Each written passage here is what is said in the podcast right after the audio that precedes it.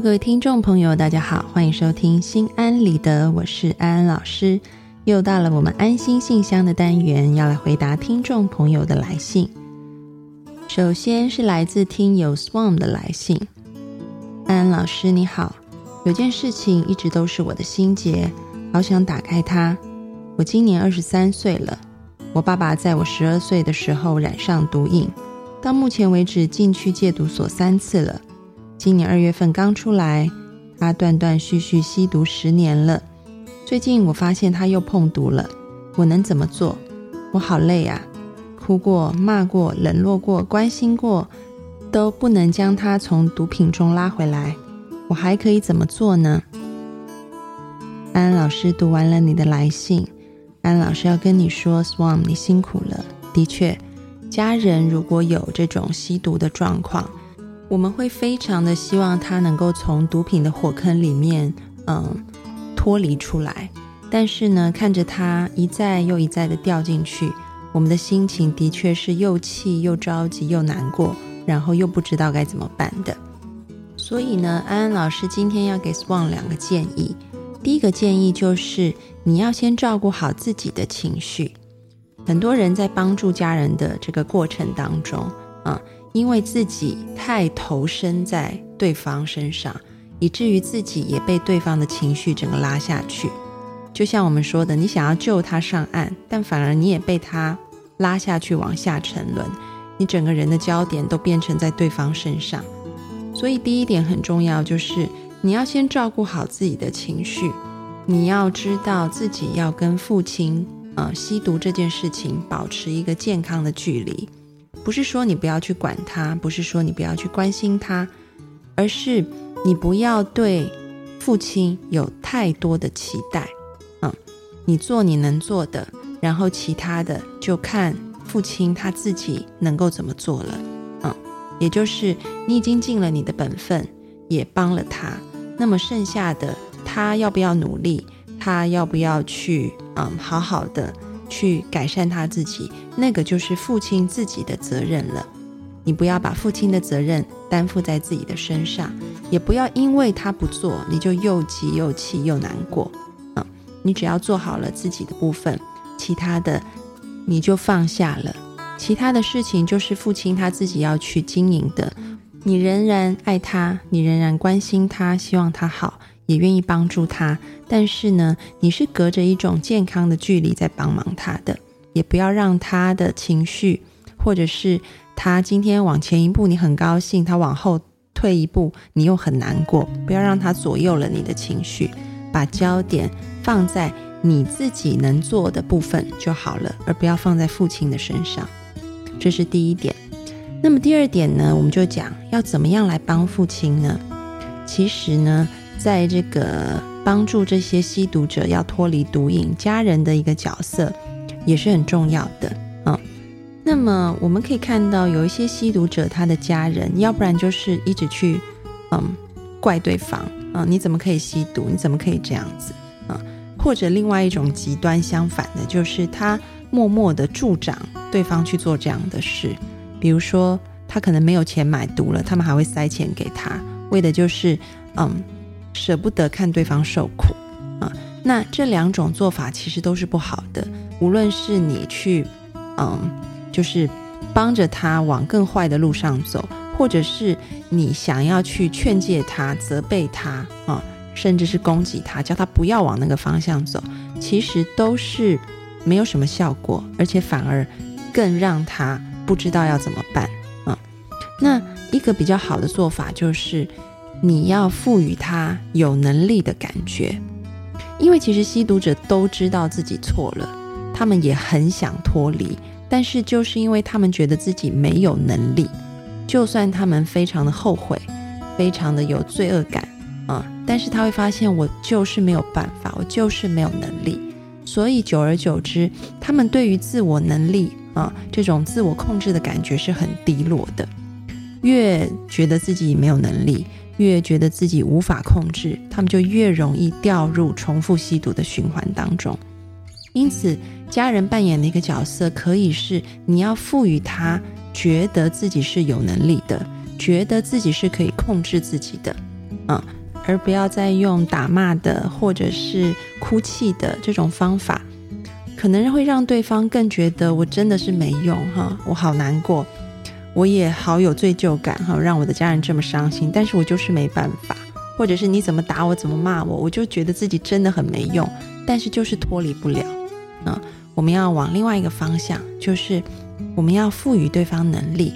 这个赋予对方能力有两个部分，一个部分就是你从他平常做的事情里面找到一些优点，然后把这个优点给放大；第二点就是你对于他有很多的爱和关心，让他是可以被充满能量去改善他自己的。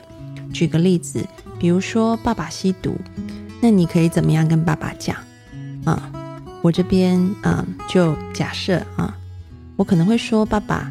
小时候，无论天气怎么热，你都愿意帮我到很远的地方去买我最喜欢吃的冰。我就觉得，当你面对一些很困难的事情的时候，你总是愿意坚持下去。嗯，那最近你又吸毒了，是不是之前发生了一些什么事情，让你觉得撑不下去？嗯，有听出来安安老师讲话提到了刚刚讲的两点吗？一点就是。你先抓住一些东西是爸爸本来就做的，然后这个优点你要把它讲出来，你要赋予对方有一种能力。诶，原来我以前也是可以的嗯！这么热的天，我都愿意跑那么远啊，去帮你买东西，表示其实我也是有毅力的啊。另外一点就是，你可以试着去关心他，因为什么事情造成他又吸毒了啊，而不是说你这样做是错的。哦，你这样做是不好的啊，或者是说你真是没用，或者就是哭啊。我们要换个方法。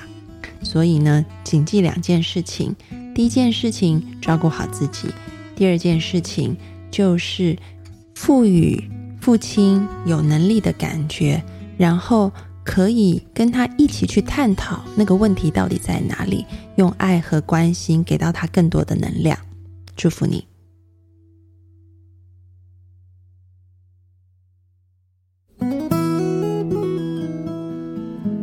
接下来是我们都孤独的来信，安安老师，我的抑郁症有两年了，本来吃药就可以好，可是我没告诉家人。作为大学生，可以买药的钱有限，药吃的断断续续。暑假跟大学的好友一起工作，我俩破天荒的打了一架。我生病期间，整个人很消极，不相信美好，于是我的行为语言应该真的伤害到了他。更糟糕的是，我同宿舍的室友和他站在一边。我希望我能重新拥抱美好。我要不要告诉他们我是因为生病了才会这样？可是我又担心他们会觉得我很奇怪，变得更加不看好我。我该怎么办呢？抑郁症患者不能交朋友吗？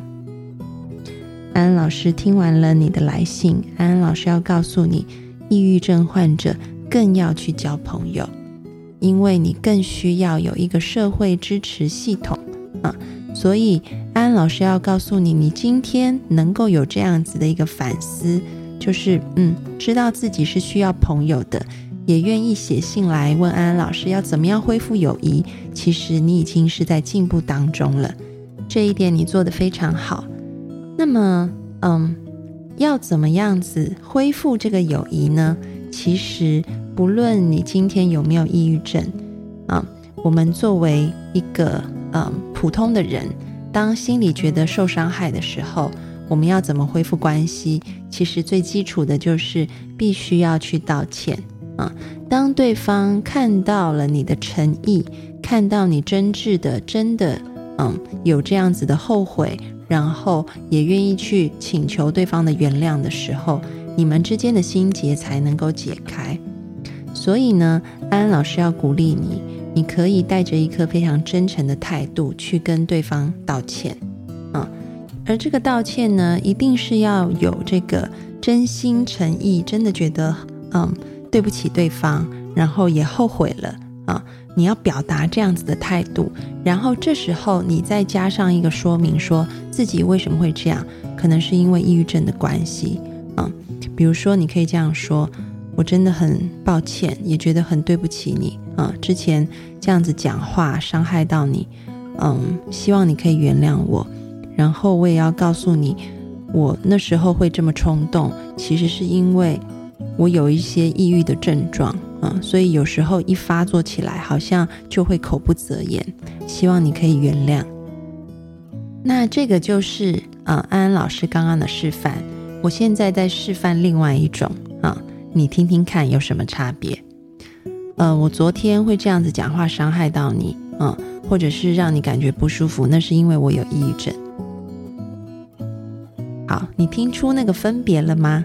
啊，一个就是我愿意为这件事情负起责任，所以我道歉，并且告诉你原因；另外一个就只是告诉你原因是什么，啊，但是它缺少了两样很重要的东西。第一个就是对于对方这种不舒服的、被伤害的感觉的一种在乎和呃这个回忆。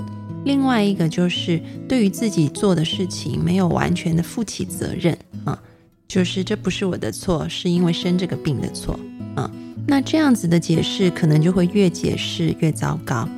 所以呢，安安老师要鼓励你，你要真心诚意的去和你的室友和你的朋友道歉，然后在道歉里面记得负起责任，记得要在乎对方的感觉。那么，相信你们的友情也可以恢复到以前的状况。祝福你。好的，今天的安心信箱就回答到这里。各位听众朋友，你们有没有问题想要问安安老师的呢？都欢迎你们写信到心安理得的播客社区来。也许下一次安安老师抽中的问题就是属于你的。